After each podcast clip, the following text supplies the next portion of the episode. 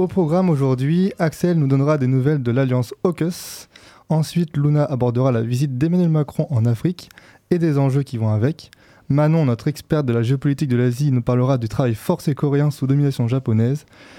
Pour nous prouver que rien n'est fait en faveur de l'écologie, Esther nous donnera quelques explications sur le Willow Project. Ouais, et Paul, tu nous décrypteras les enjeux derrière l'intelligence artificielle ChatGPT. Et ce sera ensuite au tour de Clémentine qui nous en dira plus sur la cérémonie des Oscars. Et pour terminer, comme il se doit, Isabelle nous parlera de la lutte contre le cancer durant cette semaine qui lui est dédiée. Euh, il est 17h01, vous êtes sur les ondes de Radio Pulsar et c'est le Flash Info. La ruée vers les retraites a porté un coup fatal à la Silicon Valley Bank, SVB, vendredi 10 mars. La banque a fait faillite après la relève de taux d'intérêt par la Réserve fédérale américaine qui a fait chuter la valeur de ses bons du Trésor.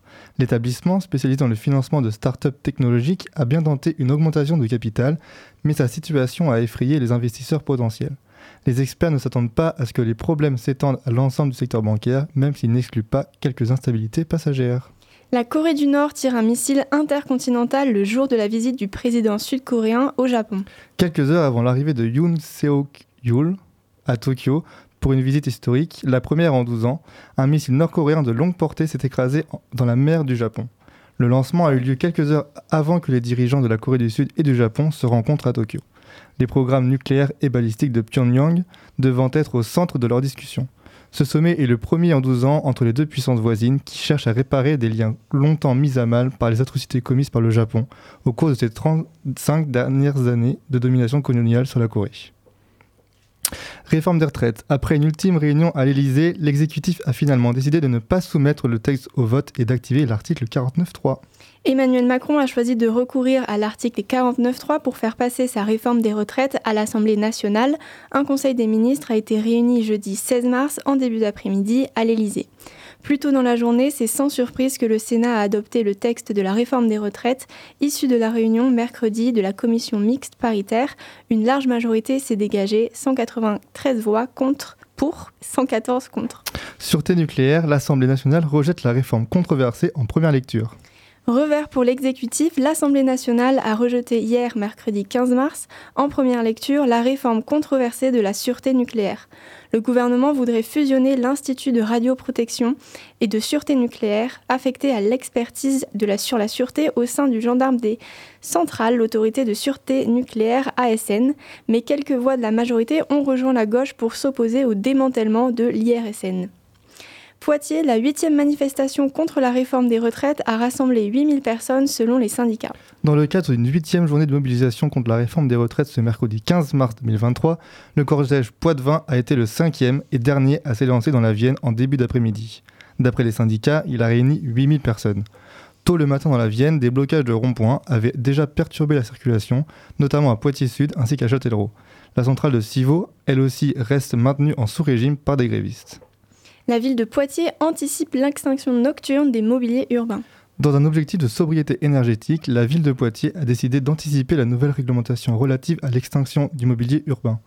Depuis le 1er mars, les publicités lumineuses sont ainsi éteintes de 23h le soir à 7h du matin à Poitiers en appliquant plus d'un an à l'avance ce nouveau règlement intercommunal de publicité qui s'imposera dès l'été 2024 l'extinction de 23h à 7h des publicités lumineuses, la ville de Poitiers est une des toutes premières en France à anticiper les réglementations nationales et locales. Eh bien, merci à nous pour le flash, puisque au Zoom, quand l'équipe n'est pas dispo, on sait s'arranger et trouver des plans B, voire même des plans C. Euh, puis toute pour toute, toute première chronique parmi nous, nous accueillons Axel et cette semaine il nous parle de l'alliance AUKUS entre les États-Unis, l'Australie et le Royaume-Uni. Bonjour à toutes et à tous, ici Axel Brevière et je vais vous parler aujourd'hui d'une information que vous avez peut-être vu passer. L'alliance AUKUS, qui réunit les États-Unis, l'Australie et le Royaume-Uni, a passé un nouveau cap. Cette dernière a été annoncée récemment, le 15 septembre 2021, et visait à renforcer et soutenir les intérêts des trois alliés sur les plans de la défense et de la sécurité.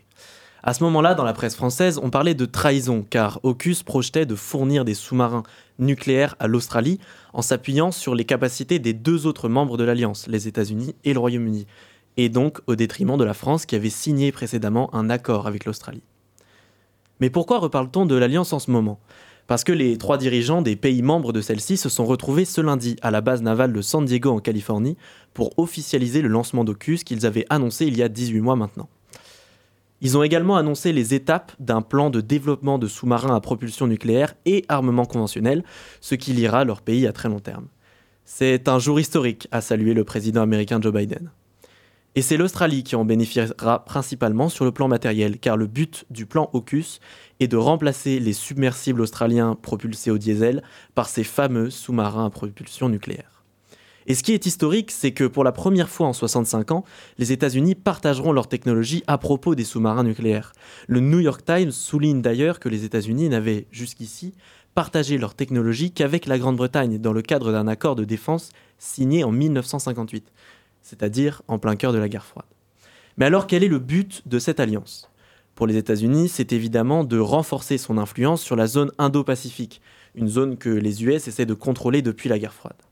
Pour ce pays, c'est aussi une des raisons pour dissuader la Chine d'envahir Taïwan, que Pékin revendique comme faisant partie de son territoire. La Chine a d'ailleurs protesté, fustigeant, je cite, une mentalité digne de la guerre froide. De plus, Wang Wenbin, le porte-parole du ministère chinois des Affaires étrangères, a aussitôt réagi après l'annonce. Je cite La coopération sur les sous-marins nucléaires AUKUS implique le, transfert d'importants volumes d'uranium hautement enrichi de qualité militaire d'un État nucléaire vers un État non nucléaire, ce qui constitue un risque grave de prolifération nucléaire et viole les buts et objectifs du traité de non-prolifération. La Chine s'y oppose fermement tandis que Moscou a accusé les anglo-saxons de préparer des années de confrontation. Nous verrons donc bien comment est-ce que les relations vont évoluer entre ces pays, mais ce qui est sûr, c'est que l'on assiste à une course à l'armement entre les États-Unis et la Chine, et que les tensions vont certainement se développer dans les prochaines années. Merci beaucoup Axel pour cette première chronique très claire parmi nous. C'est maintenant au tour de Luna de nous parler des petites aventures de notre président de la République. Et oui, en effet, le chef de l'État s'est rendu du 1er au 5 mars pour se rendre au Gabon, en Angola, au Congo-Brazzaville et en République démocratique du Congo. Les six jours ont été rythmés par la volonté du président Emmanuel Macron de nouer de nouvelles relations plus calmes et d'ouvrir, je cite, une nouvelle page entre la France et le continent africain. Il espère notamment nouer de nouveaux partenariats avec les gouvernements. Pour cela, il promet de donner de l'aide avec la préservation des forêts et avec la mission appelée euh, One Forest Summit, L'idée est de valoriser les forêts du Congo, mais aussi d'aider l'Angola dans le développement de l'agriculture pour mener vers une, souveraineté dite alimentaire du pays. Un paquet de bonnes actions que la France voudrait permettre de voir le jour euh, dans ces pays touchés pour la plupart par des crises économiques, des dettes considérables et aussi des instabilités politiques et militaires. Rappelons qu'aujourd'hui, l'Afrique subsaharienne, c'est seulement 2 7,2% des exportations pour la France, qui investit seulement 7,35%, à contrario de la Chine, qui détient plus de 27% du marché global africain. L'Afrique est donc un enjeu économique stratégique pour la France, qui n'est plus le principal acteur.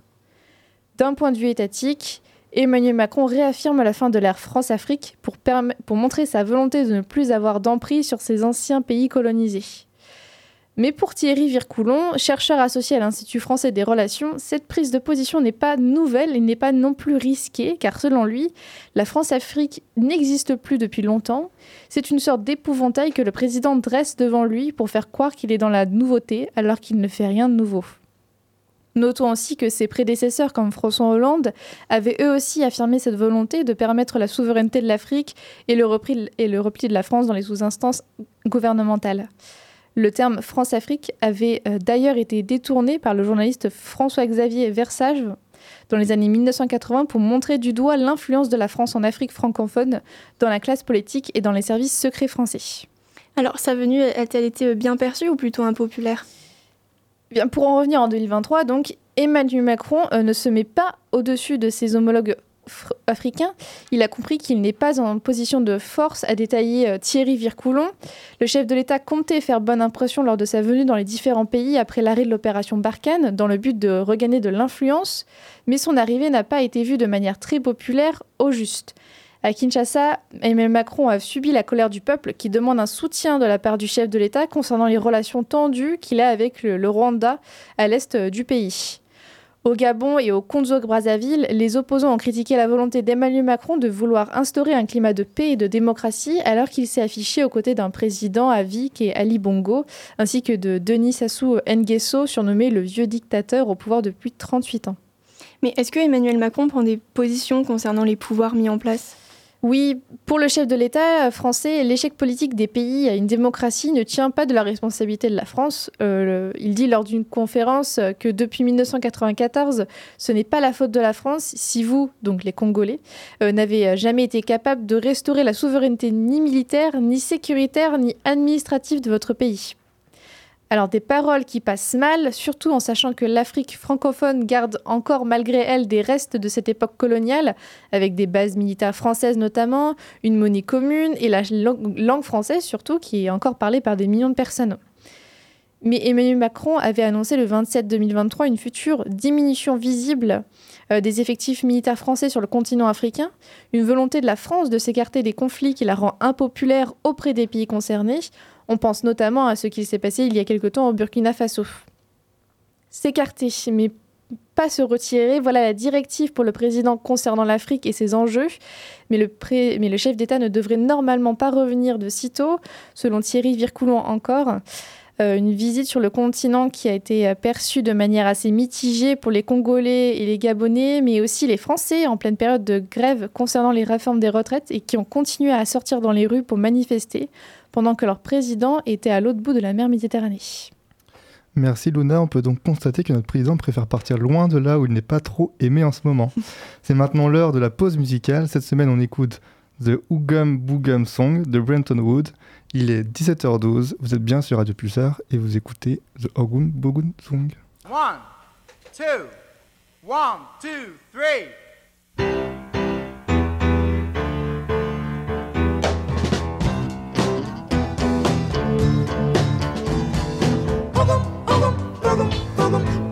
baby, you're casting your spell on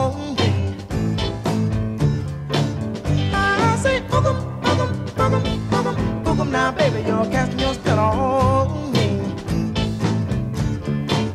You got me doing funny things like a clown. Just a look at me. When you wear your high boots with your hip suit, it's alright sight. And you wear that cute mini skirt with your brother's sloppy can't dig it. And I say, boogum, boogum, boogum, boogum, boogum. Now, baby, you're casting your spell on me. I say, boogum, boogum, boogum, boogum, boogum. Now, baby, you're casting your spell on me.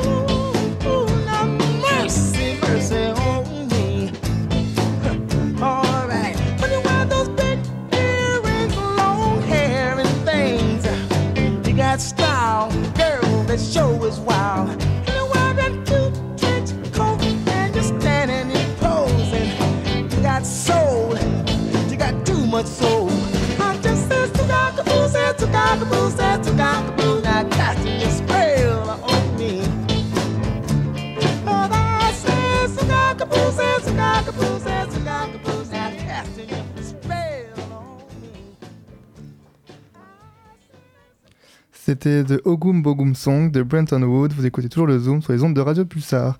Et on passe à la petite chronique de Manon. Alors que nous dormions encore, le président coréen Yoon Suk Yeol s'est envolé pour le Japon ce matin pour un sommet nippo-coréen de deux jours.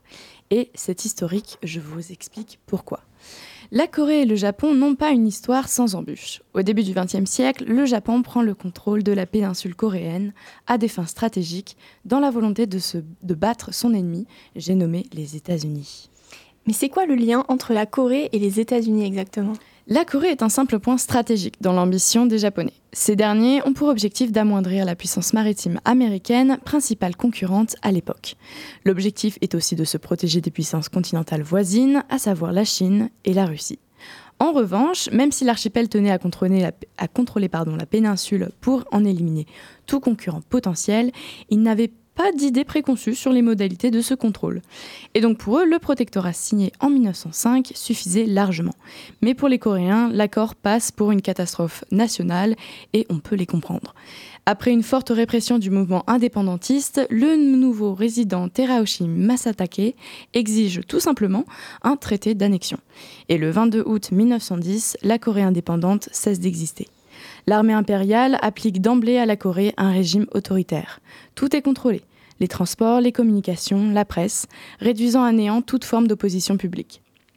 Jusqu'en 1945, les Japonais exerceront un contrôle total sur la péninsule, installant un mépris ethnique fort et mettant en place une politique d'acculturation. À partir de 1938, par exemple, la langue coréenne est prohibée à l'école et dans les lieux publics lors d'événements officiels. Également engagée dans la Seconde Guerre mondiale, la sphère de coprospérité de la Grande Asie, créée par le Japon, mobilise toutes les possessions nippones, y compris la Corée.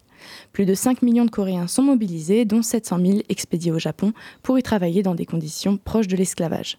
Et ce n'est que la première mobilisation. Les femmes seront également forcées à la prostitution pour l'armée et la marine japonaise, appelée Wihanbun ou femme de réconfort en français mais les Coréens souffrent également localement. Le Japon encourage des délocalisations d'entreprises nippones grâce à des avantages fiscaux et une main-d'œuvre moins chère et qualifiée. Cela profite donc aux Zaibatsu, les conglomérats japonais les plus anciens comme Mitsui, Mitsubishi et Nissan que l'on connaît tous. Alors, merci Manon pour ce cours d'histoire passionnant, mais c'est quoi le lien avec l'actualité? Eh bien, tout simplement parce que ce cours d'histoire, les Japonais ne le reconnaissent pas complètement. En 1965, afin de normaliser les relations diplomatiques entre les deux pays, l'accord relatif au règlement des problèmes concernant les biens et les réclamations et à la coopération économique fut signé. Un très long titre pour un texte qui prévoit la réparation d'environ 500 millions de dollars du Japon à la Corée, mais qui ne cherche pas à trouver un remède pour les atrocités, au passage illégales et inhumaines, perpétrées par les Japonais contre des millions d'individus. Et c'est ça qui pose problème. D'abord parce qu'il a été établi par plusieurs institutions, comme la Commission des droits humains des Nations Unies en 1996, ainsi que par la Cour suprême coréenne en 2018, qu'une réparation devait avoir lieu pour les victimes, à la fois par le gouvernement japonais, mais aussi par les entreprises impliquées. Le refus systématique de Tokyo à reconnaître la faute de l'État ne permet pas la création de relations saines entre les deux pays, et notamment entre les deux populations. Mais la situation est en passe de changer.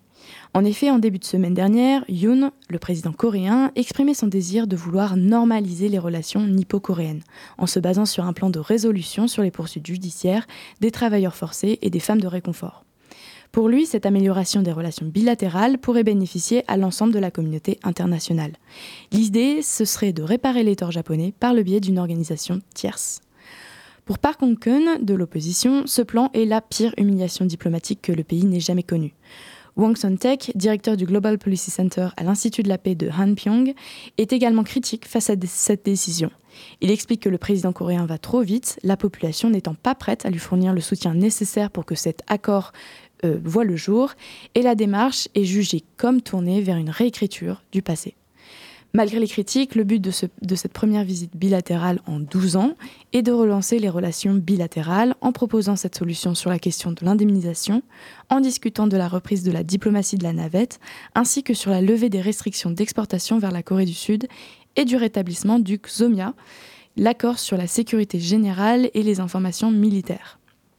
Il ne faut pas oublier le contexte dans lequel se trouvent la Corée du Sud et le Japon que vous avez rappelé, rappelé un petit peu plus tôt pendant le Zoom, qui ne peuvent être qu'inquiets au minima face aux essais nucléaires répétés de leurs voisins nord-coréens. Eh bien, j'ai envie de dire que c'est très complet comme chronique. Merci, beaucoup Manon.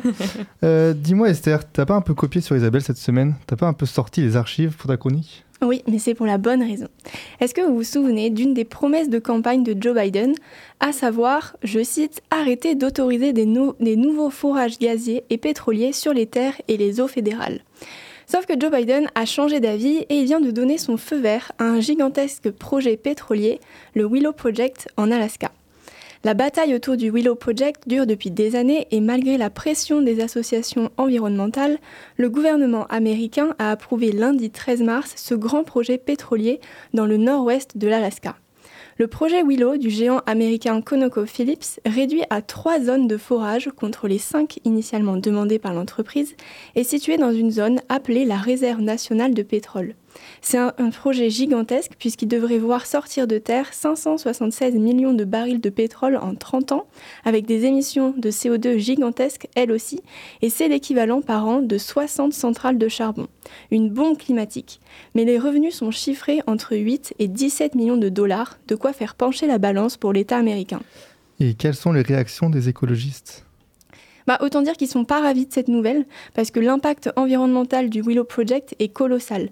L'ancien vice-président américain, Al Gore, parle d'un projet irresponsable et il ne mâche pas ses mots en annonçant que cela provoquerait un chaos climatique. Les activistes pour le climat ont déjà annoncé qu'ils contesteraient cette décision devant les tribunaux, après s'être battus contre cette décision depuis déjà des années. Ils dénoncent bien évidemment les 260 millions de tonnes de gaz à effet de serre, soit l'équivalent de 70 centrales de charbon en marche pendant un an, et ce sera l'une des plus grosses bombes de carbone sur le sol américain. C'est comme ça que les écologistes et les scientifiques appellent ce projet. Et alors écoutez bien la suite, parce que si on met bout à bout les projets vertueux d'énergie renouvelable américains avec les émissions de CO2 qui permettraient d'éviter d'ici à 2030, eh bien, face à tout ça, le projet Willow à lui seul va générer le double des émissions de gaz à effet de serre. En plus, l'emplacement du forage fait aussi polémique parce que c'est un des derniers endroits vierges d'Alaska et c'est aussi une zone proche de l'Arctique. Or, on sait aujourd'hui que c'est une des régions du monde qui se réchauffe le plus vite.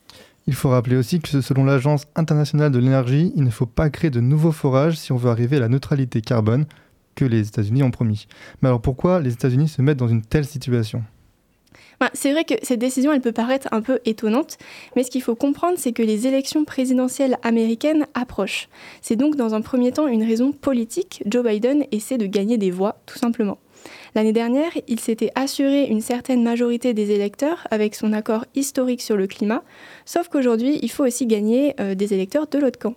Et ce sont notamment des ouvriers qui s'inquiètent du prix de l'essence, et avec la montée des prix causée par la guerre en Ukraine, leur inquiétude n'est que grandissante. Au final, Joe Biden, il est un peu en train de jouer un jeu d'équilibriste.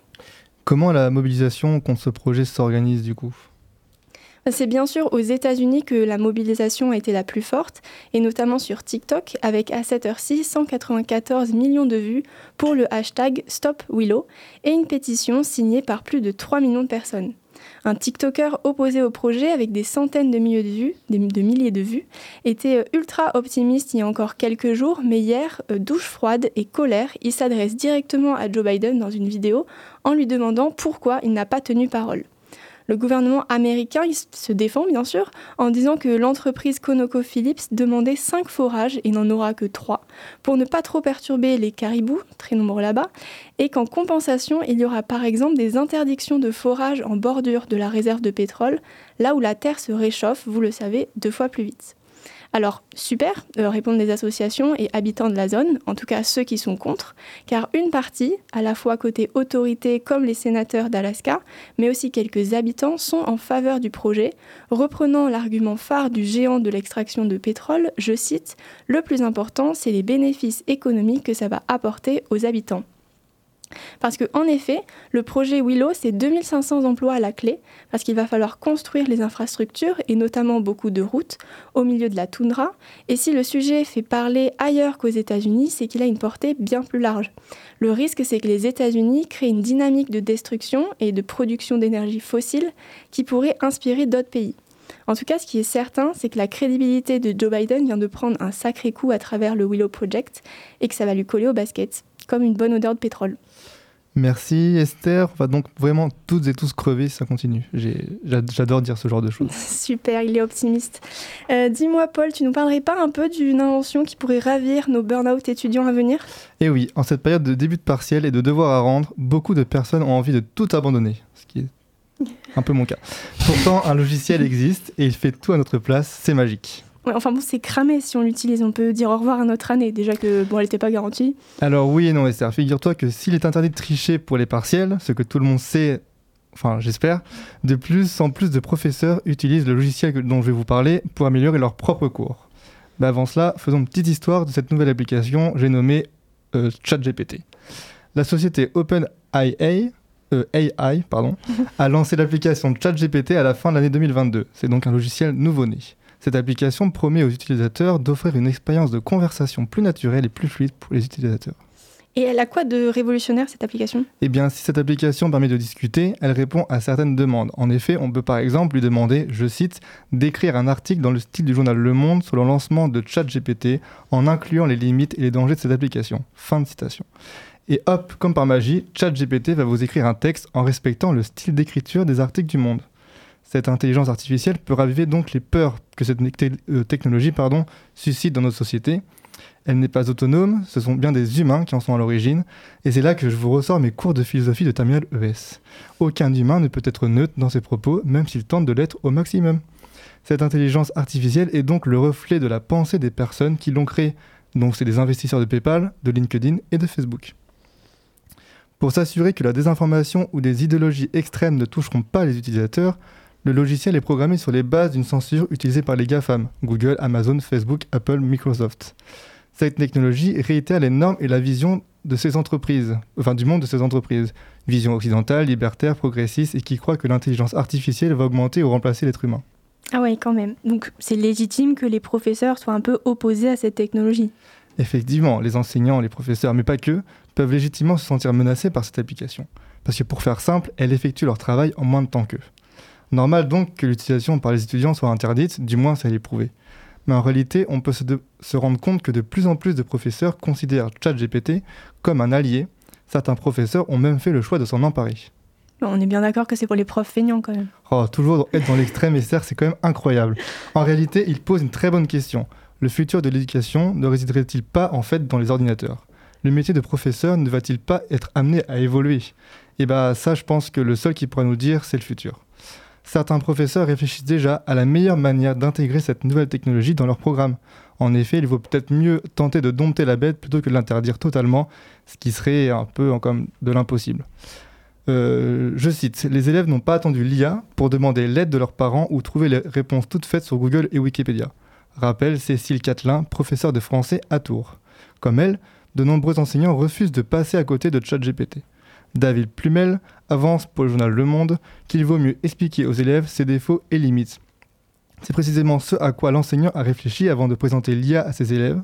Je cite, Je leur ai demandé euh, clairement expliqué que la machine était programmée pour fournir une réponse à chaque question, mais qu'il fallait toujours revérifier ensuite, détaille-t-il. Je leur ai aussi fait comprendre qu'elle pouvait comporter des biais. Il s'agit alors d'éduquer à cette technologie. Autre exemple également qui nous vient du monde, Cécile Catelin a soumis avec ses élèves ChatGPT une question type bac sur alcool, un recueil de poèmes de Guillaume Apollinaire. c'est un peu l'instant nostalgie lycée. Je cite, le but étant de l'utiliser comme une mise en bouche d'une réflexion sur un sujet de dissertation. Très vite, un débat s'est alors ouvert dans la classe pour analyser la réponse fournie par l'intelligence artificielle. Les élèves cherchent donc à dépasser cette intelligence artificielle, ils cherchent à savoir ce qu'ils auraient pu dire de plus que cette dernière pour, entre guillemets, essayer de l'abattre. ChatGPT peut même devenir un allié s'il est utilisé convenablement.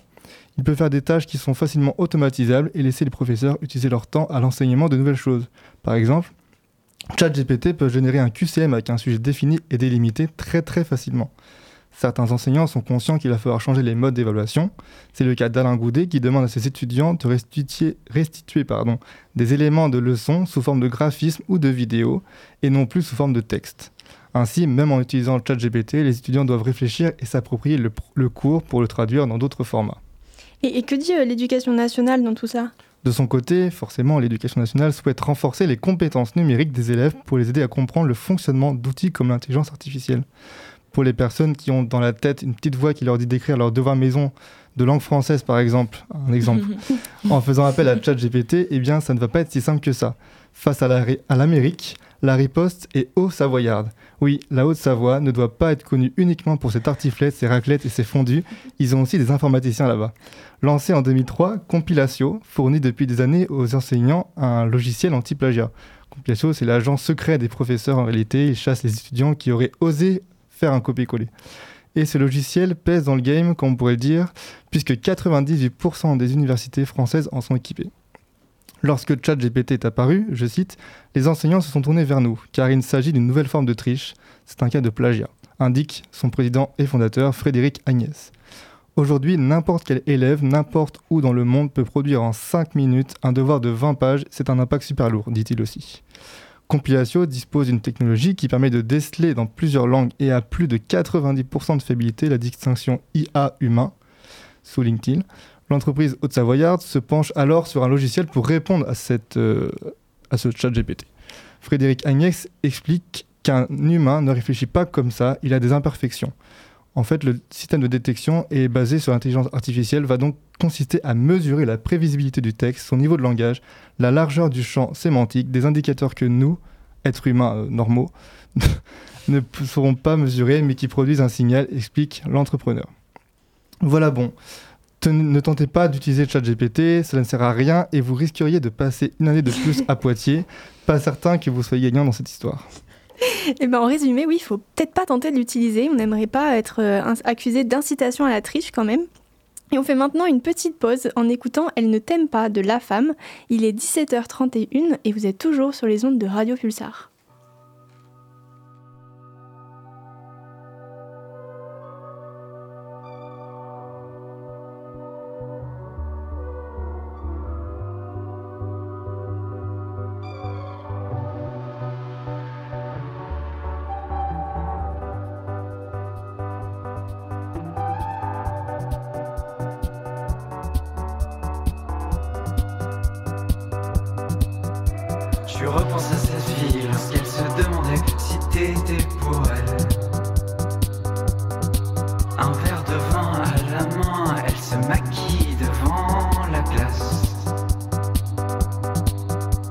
prépare.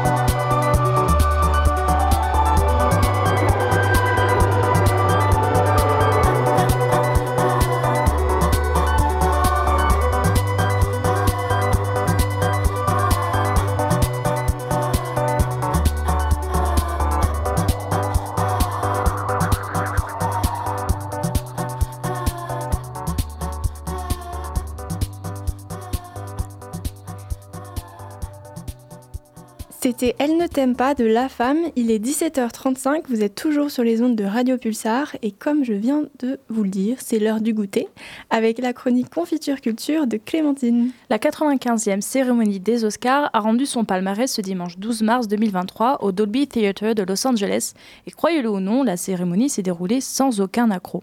Il n'y a pas eu de gifle cette fois-ci. Non, pas de gifle, même si bien sûr on a eu le droit à plusieurs mentions de la fameuse claque de Will Smith donnée au comédien Chris Rock l'année dernière, on s'en rappelle. Il y a tout de même eu quelques temps forts, sur scène, notamment niveau performance, où Lady Gaga a suspendu le temps avec sa version acoustique de Hold My Hand, tandis que Rihanna, enceinte, a également fait sensation avec le titre Lift Me Up. John Travolta n'a pas non plus caché son émotion en rendant hommage à Olivia Newton-John et aux autres disparus de 2022. Et au niveau des prix euh, décernés, on en est où? Parce que bon, c'est vrai que moi, j'ai pas trop le temps de regarder, quoi. Pas de souci, je vous fais un très rapide résumé des principaux gagnants. Le film Everything Everywhere All at Once a fait un triomphe avec sept statuettes remportées, dont celle du meilleur film, de la meilleure réalisation, de la meilleure actrice, des meilleurs acteurs et actrices dans un second rôle et du meilleur montage. À l'Ouest, rien de nouveau, un film allemand sur la Première Guerre mondiale a également reçu quatre récompenses. Côté interprétation, Brendan Fraser a été sacré meilleur acteur pour son rôle dans The Whale, qui d'ailleurs, petite parenthèse, est en ce moment même à l'affiche au CGR de Poitiers et je ne peux que vous le recommander, il va vous détruire. fin de parenthèse. Euh, Michelle Yeoh devient la première femme d'origine asiatique à remporter l'Oscar de la meilleure actrice pour Everything Everywhere All at Once. Pour ce même film, Jamie Lee Curtis et Ki Young Kwan ont également remporté l'Oscar dans la catégorie meilleur second rôle. Donc c'était la 95e cérémonie des Oscars et on décerne le prix de meilleure actrice à une asiatique seulement cette année. Merci Esther pour cette remarque que j'attendais. C'est vrai que les chiffres, ils font un peu grincer des dents. Il y a donc eu autant de nommés cette année que d'acteurs d'origine asiatique à avoir remporté un Oscar en 95 ans d'existence, c'est-à-dire 4. Notons qu'avant cette édition, il n'était donc que 2. L'époque où Hollywood préférait brider les yeux de ses acteurs blancs avec du scotch plutôt que d'embaucher des acteurs asiatiques semble bien loin, mais la reconnaissance exprimée par ces nominations est assez tardive. La lauréate de la meilleure actrice, Michelle Yeoh, c'est quand même une superstar des arts martiaux qui tourne dans des films à succès depuis presque 40 ans. Et l'acteur Ki Young Kwan, ayant remporté l'Oscar du meilleur second rôle, a été révélé dès les années 80 dans Indiana Jones. D'ailleurs, son retour après avoir été contraint de quitter pendant plus de 20 ans le métier d'acteur pour faute d'opportunités souligne en creux la frilosité persistante d'Hollywood. D'ailleurs, je vais vous donner encore des chiffres étant donné que c'est assez parlant. Seules 23 prestations d'acteurs d'origine asiatique ont été nommées en tout, soit 1,2% des nominations depuis 95 ans selon un décompte du New York Times. Le seul à avoir été nommé plus d'une fois est l'acteur Ben Kingsley d'origine indienne. Donc cette année marque la première édition où plus d'un acteur asiatique rafle un Oscar. On peut donc dire que les choses s'améliorent, non? Oui Esther, les choses s'améliorent. Depuis le succès de Parasite en 2020 aux Oscars, on commence à mettre davantage la lumière sur les productions et talents d'origine asiatique et à très juste titre. Michel Yeoh l'a très bien dit dans son speech dimanche dernier, je cite pour tous les petits garçons et les petites filles qui me ressemblent et qui regardent ce soir, ceci est une lueur d'espoir et de possibilités. L'actrice n'a pas non plus manqué à rendre un hommage à sa famille en faisant référence à ses origines. Je cite Je dédie cet Oscar à ma mère. Elle a 84 ans et je lui apporte ceci à la maison. Elle me regarde en ce moment même, en Malaisie, avec ma famille et mes amis, et aussi à ma famille élargie à Hong Kong où j'ai commencé ma carrière. Le succès de Everything Everywhere All at Once est donc particulièrement important pour représenter et reconnaître la diversité ethnique dans l'industrie cinématographique. Cela nous montre que le monde du cinéma est enfin conscient de l'urgence d'ouvrir ses portes à toutes les cultures et de faire la promotion d'une représentation plus inclusive à l'écran. Cette reconnaissance, elle permet également d'inspirer et de donner espoir à de nouveaux talents asiatiques qui aspirent à une carrière réussie dans le 7e art. Merci beaucoup Clémentine, c'était la chronique Confiture Culture pour l'heure de goûter. Maintenant, il est temps de dépoussiérer les archives avec la chronique d'Isabelle. Peut-être que vous avez été étonné récemment si dans certains commerces on vous a demandé si vous souhaitiez effectuer un don pour la lutte contre le cancer. Pourquoi maintenant? Eh bien, du 13 au 19 mars, c'est la semaine de la lutte contre le cancer, et je pense qu'il faut parler autour de nous de ces maladies qui représentent la première cause de la mortalité de l'homme et la deuxième pour la femme en France. Je vous propose aujourd'hui un point sur la situation actuelle, puis un petit voyage dans le temps pour s'intéresser à un sujet qui n'est pas abordé tous les jours, l'histoire du cancer. Quelle incidence et quelle mortalité connaît-on en France actuellement? Alors l'Institut national du cancer indique qu'en 2018, le nombre de nouveaux cas euh, en France métropolitaine était estimé à 382 000 et les cas sont les plus importants chez les hommes qui, euh, en représentent 54% Au total, le nombre de décès pour 2018 a été estimé à 157 000. Pour les hommes, le cancer le plus mortel est celui du poumon et pour la femme, il s'agit du cancer du sein. Le cancer colorectal et le cancer de la prostate font également partie des plus mortels. Selon Santé publique, les cancers sont des, je cite, maladies fréquentes dont la survie augmente. Alors, d'abord, les mauvaises nouvelles. Euh, concernant les cancers de mauvais pronostic, il y a assez peu d'améliorations selon une étude menée pour la période de 1989 à 2018. Euh, ce qui est surtout préoccupant quand on prend en compte l'augmentation de l'incidence des cancers du poumon ou du pancréas. Euh, récemment, le cancer du pancréas a inquiété puisqu'il se détecte tardivement. Euh, alors que la mortalité de tous les autres cancers a diminué, celui-ci n'a pas bénéficié des progrès actuels, nous dit Vinciane Rebourg, chef du service de pancréatologie de l'hôpital Beaujon de Clichy. Retenons quand même que la, mortalité des cancers en général diminue. Oui, passons quand même aux bonnes nouvelles. Euh, la santé publique annonce une amélioration de la survie pour la grande majorité des localisations cancéreuses étudiées, concernant l'étude que j'ai citée tout à l'heure, mais ce n'est pas suffisant. L'heure qu'il est actuellement, est-ce qu'on voit des progressions dans le traitement des cancers? Oui, on peut par exemple évoquer l'immunothérapie qui consiste à mobiliser le système immunitaire et à focaliser son action contre les cellules qui prolifèrent de façon anarchique, au lieu de se baser sur des substances euh, chimiques pour éliminer les cellules devenues cancéreuses, selon Futura. Donc c'est un traitement qui demande encore à être développé et euh, la vaccination paraît également prometteuse dans les cas de cancer liés à des virus, comme le cancer du col de l'utérus, même si cette vaccination euh, n'est pas encore ne permet pas de détruire euh, des cancers évidemment, mais il y a des thérapies basées sur l'ARN messager qui demandent à être encore explorées. Mais même si certaines progressions peuvent nous inquiéter ces dernières années, on observe quand même énormément d'avancées depuis le 19e siècle, car c'est en 1895 que les rayons X sont découverts. Oui, c'est Wilhelm Röntgen, un physicien allemand, qui fait cette découverte, suivie par euh, celle du radium par Marie et Pierre Curie trois ans plus tard. Euh, je vous conseille de regarder le site de la Ligue contre le cancer qui explique très bien l'histoire euh, du cancer et, et, des évolutions. Et je vais essayer de vous fournir quelques éléments clés l'un des éléments qui peut faire la lutte contre le cancer, ce serait pas l'intervention de l'État? Alors oui, l'État commence son intervention en 1922. Je pense que cela est décisif dans cette lutte qui demande de grands moyens. La première semaine nationale de défense contre le cancer a quant à elle lieu en 1930 et auparavant l'assistance publique avait déjà ouvert un pavillon pour les cancéreux en 1897. Et y a-t-il certaines lois marquantes qui ont permis de lutter contre le cancer? S'il ne faut en citer qu'une, ce serait évidemment l'interdiction de fumer dans les lieux publics en 2008. La France a également connu plusieurs camps, euh, le plan cancer, euh, le premier ayant été lancé par Jacques Chirac en 2003, suivi par celui de Nicolas Sarkozy en 2009 et de François Hollande en 2012. Je me pose une question depuis tout à l'heure. Le cancer, c'est vraiment une maladie récente? Pas vraiment. Des traces de cancer ont déjà été retrouvées sur des squelettes humains préhistoriques, par exemple, donc ça ne date pas d'hier. Et a priori, c'était connu de nos ancêtres. Euh, jusqu'à preuve du contraire, le texte le plus ancien à ce propos est un papyrus datant d'environ 2800 avant Jésus-Christ. Il y aurait même eu, au 5e siècle avant Jésus-Christ, une tumeur ulcérée du sein qui aurait été guérie.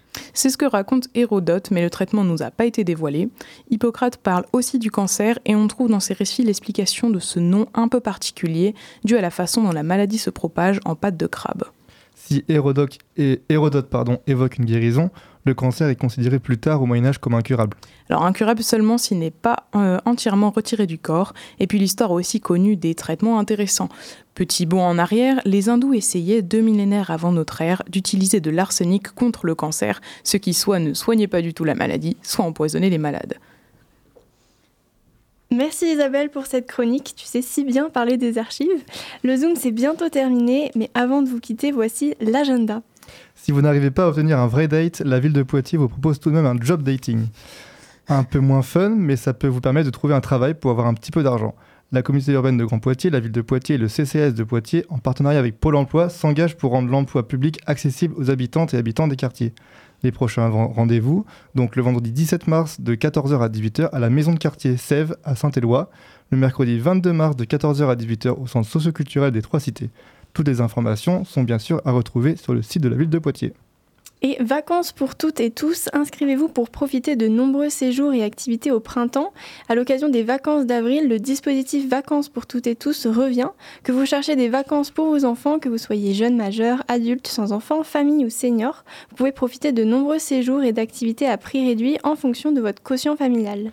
Défi Pavie, dernier jour pour candidater au voyage éco-responsable entre Poitiers et l'Italie. Après la ville de Coimbra en 2022, destination Pavie, ville italienne liée d'amitié avec Poitiers. Si vous êtes un groupe de 2 à 6 personnes entre 18 et 30 ans et que vous souhaitez relever le défi de vous rendre dans la belle cité italienne avec des moyens de transport éco-responsables, n'hésitez plus, candidatez. La ville de Poitiers subventionne jusqu'à 80% du budget total du voyage. Vous avez donc jusqu'au 19 mars 2023, c'est très, dans très peu de temps, pour candidater et bien sûr les informations sont à retrouver sur le site de la ville. Le Zoom, c'est déjà terminé, mais on revient jeudi 30 mars sur les ondes de Radio Pulsar pour notre dernière émission directe. Euh, on remercie Colin de nous avoir dépanné à la technique. Et en attendant, vous pourrez retrouver le replay de l'émission sur le site de Radio Pulsar dès demain. Et surtout, n'oubliez pas les loulous, on n'est jamais mieux servi que par l'actualité. Y a-t-il des limites à la liberté d'expression Point d'interrogation. Et les conversations que nous entendons sont également euh, retardées. La plupart de ces conversations euh, que nous entendons en, en voyant l'image passent sur une bande magnétique qui est lue quelques secondes plus tard. Ceci afin de respecter euh, la synchronisation entre le son et l'image. Pulsar. Pulsar.